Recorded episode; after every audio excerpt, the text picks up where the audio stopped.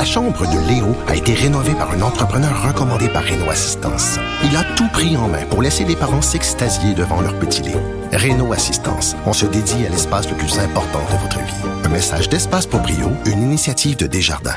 Protégez vos dépôts, c'est notre but. La SADC protège vos dépôts dans les institutions fédérales, comme les banques. L'AMF les protège dans les institutions provinciales, comme les caisses. Oh, quel arrêt! Découvrez ce qui est protégé à vos dépôts sont protégés.ca. D'orchestre d'une symphonie intellectuelle, les mots et la pensée sont toujours en harmonie. Mathieu Bocoté. Alors, ce sera au cœur de l'actualité dans les prochains jours, la loi 21. On verra demain de quelle manière le, jugement la, la, tranchera, la, décomposera, la préservera, la sauvera, fera, marquera sa légitimité ou la disqualifiera. Et pour en parler, même si je suis très sévère envers le droit, il est nécessaire d'avoir de bons professeurs de droit, de bons juristes. Et parmi ceux-là, au Québec, on a Patrick Taillon, qui est professeur à l'Université Laval. Patrick Taillon, bonjour. Bonjour Mathieu Bocoté. Alors, je l'ai dit, pour moi, c'est une question d'abord politique, mais la société ne s'organise pas seulement autour de mes désirs. Donc, c'est une question juridique aussi. À quoi pouvons-nous nous attendre comme jugement demain euh, dans la, longue marche de, cette, de la loi 21 jusqu'à la Cour suprême? C'est une immense boîte à surprises parce que euh, du moment où le Québec a décidé, euh, à partir du moment où le Québec a décidé d'utiliser l'instrument qu'on appelle la dérogation à la charte canadienne ou la disposition de souveraineté parlementaire, appelez-la comme vous voulez là, ben le, Québec a en quelque sorte envoyé le message au pouvoir judiciaire sur cette question. Nous voulons être l'ultime interprète, l'ultime arbitre. Et, là, les opposants cherchent à, malgré cela, à contester la loi. Et euh, c'est une boîte à surprise parce que ils, mobilisent vraiment euh, plusieurs arguments, mais si j'essayais de les regrouper en trois catégories d'arguments, c'est un peu ça euh, qu'il va falloir suivre. Quel type d'arguments les juges qui vont vouloir invalider la loi vont choisir de retenir? Et ma prédiction, c'est que jusqu'à présent, on trouve toujours un juge prêt à invalider la loi, mais jamais pour la même raison. C'est-à-dire que euh, en première instance sur le fond, le juge Marc-André Blanchard, lui, l'a invalidé pour les anglophones et pour les élus à l'Assemblée nationale. Sur le provisoire, la juge Duval-Essler, elle, c'est un argument euh, lié à l'interprétation de l'égalité homme-femme qu'elle avait entendu à l'association Lord Reading euh, par le doyen de McGill, euh, le professeur Leakey. Donc, vous voyez ici, on a deux juges qui ont, qui ont osé euh, invalider la loi malgré la dérogation, mais chaque fois sur des, chemins argumentatifs différents. Alors là, on a un délibéré qui a duré plus d'un an. Et, moi, je ne serais pas surpris que ce long délai de, délibération soit causé deux hypothèses, soit parce qu'on a à tout prix essayé de s'entendre avec un jugement à l'unanimité, comme on en a eu récemment sur euh, la protection de l'enfance chez les autochtones, ou qu'au contraire, euh, les, juges retiennent des argumentations audacieuses, mais qui ne sont pas du tout convergentes. Et là, on aurait alors des, des, des décisions euh, qui empruntent des, des, chemins argumentatifs très variés. Si je reviens aux trois types d'arguments là, rapidement, imaginons que euh, la dérogation, c'est euh, pour utiliser une métaphore guerrière, vous me le pardonnerez. Euh, imaginons que la dérogation, c'est comme une fortification que l'on met autour de la loi, du Parlement. Ben, vous avez une première série d'arguments qui consiste à détruire la fortification et à faire en sorte que ce que la Cour suprême avait décidé dans la Ford dans les années 80, ça concernait euh, euh, la charte de la langue française et ça concernait la langue d'affichage. À l'époque, la Cour suprême avait dit la plus préventive des dérogations et la plus systématique, celle utilisée par le gouvernement Lévesque au lendemain du rapatriement, où le gouvernement, l'Assemblée nationale avait voté dans toutes les lois du Québec une, euh, une dérogation. Donc, c'était une loi omnibus ou une loi mammouth, c'est-à-dire une, une loi qui modifie plusieurs lois. Et là, cette fois, elle, modifiait toutes les lois pour mettre préventivement une dérogation. Et ça, ça avait été contesté. Puis la Cour suprême avait à l'époque dit, bah oui, cette façon de déroger, c'est possible. Et elle s'était immédiatement retournée euh, vers la charte québécoise en disant, ben, par contre, vous n'avez pas dérogé à la charte québécoise. Et elle, elle contient aussi la liberté d'expression et par conséquent, j'invalide la loi, euh, la loi 101.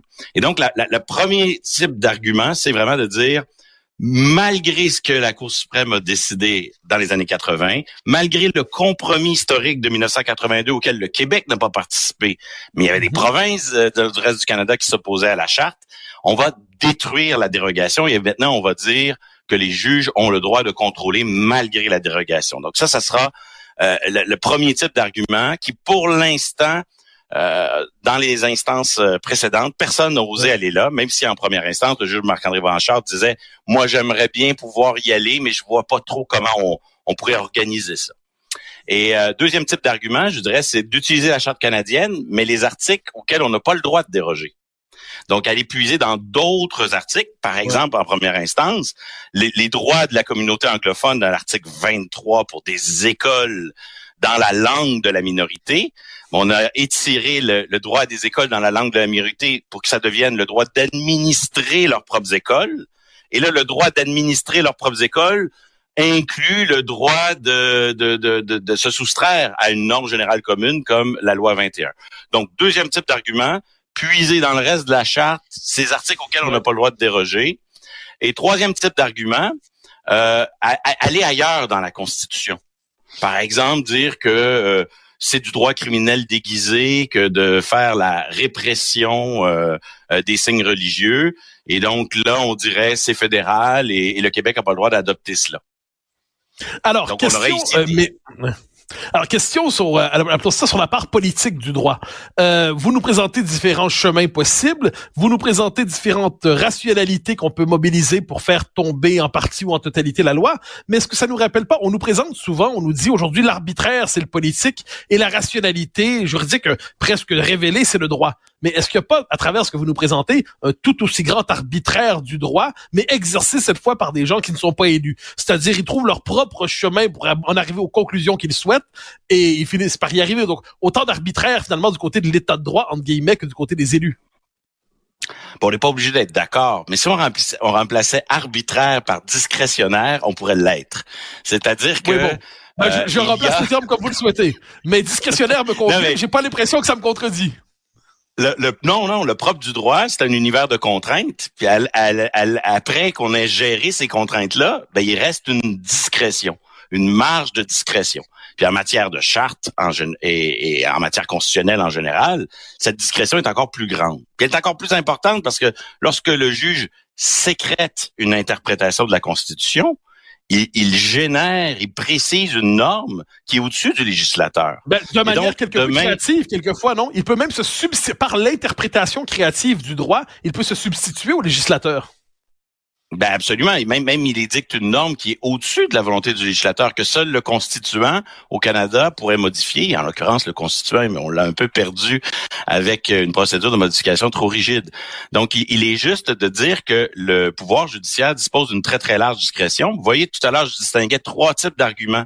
Mm-hmm. Ben, c'est de la politique judiciaire que de choisir de retenir un ou l'autre de ces arguments-là avec des conséquences fort différente sur le plan des rapports de force à l'intérieur de la fédération à long terme.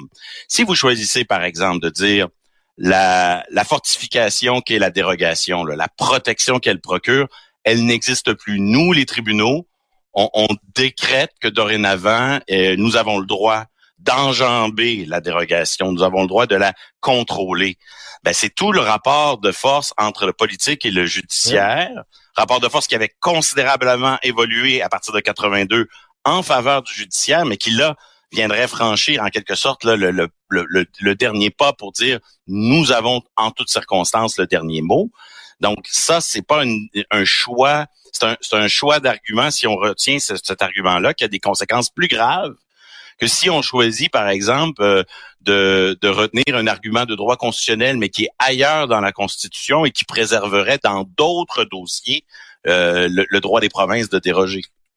Alors, il nous reste un peu moins de deux minutes. Je vous pose une question un peu bizarre, vous me direz. Euh, imaginons que vous souhaitiez vous lancer, vous, dans la vie publique, en ayant un pouvoir maximal sur l'avenir de vos sociétés. Est-ce que vous préféreriez vous faire élire au Parlement ou devenir juge à la Cour suprême? Bon, alors moi, j'ai pas, je suis heureux à l'université Laval, mais on va jouer le jeu. Bien sûr. Euh, je crois que dans nos parlements, il y a encore euh, le souci de l'intérêt général, la prise en considération de tous les intérêts de la société qui fait que c'est très attirant. Mais c'est un pouvoir qui est, c'est le propre de l'État de droit contemporain, limité, et pas seulement par la Constitution, mais la Constitution est une des, limites importantes. Et à l'inverse, ben, le pouvoir judiciaire, dans son ensemble, a, a énormément de pouvoir. Mais en même temps, le, comme juge, votre question individualisait la chose. Là. Le juge, il choisit pas les dossiers dont il est saisi, il est dans une posture relativement passive.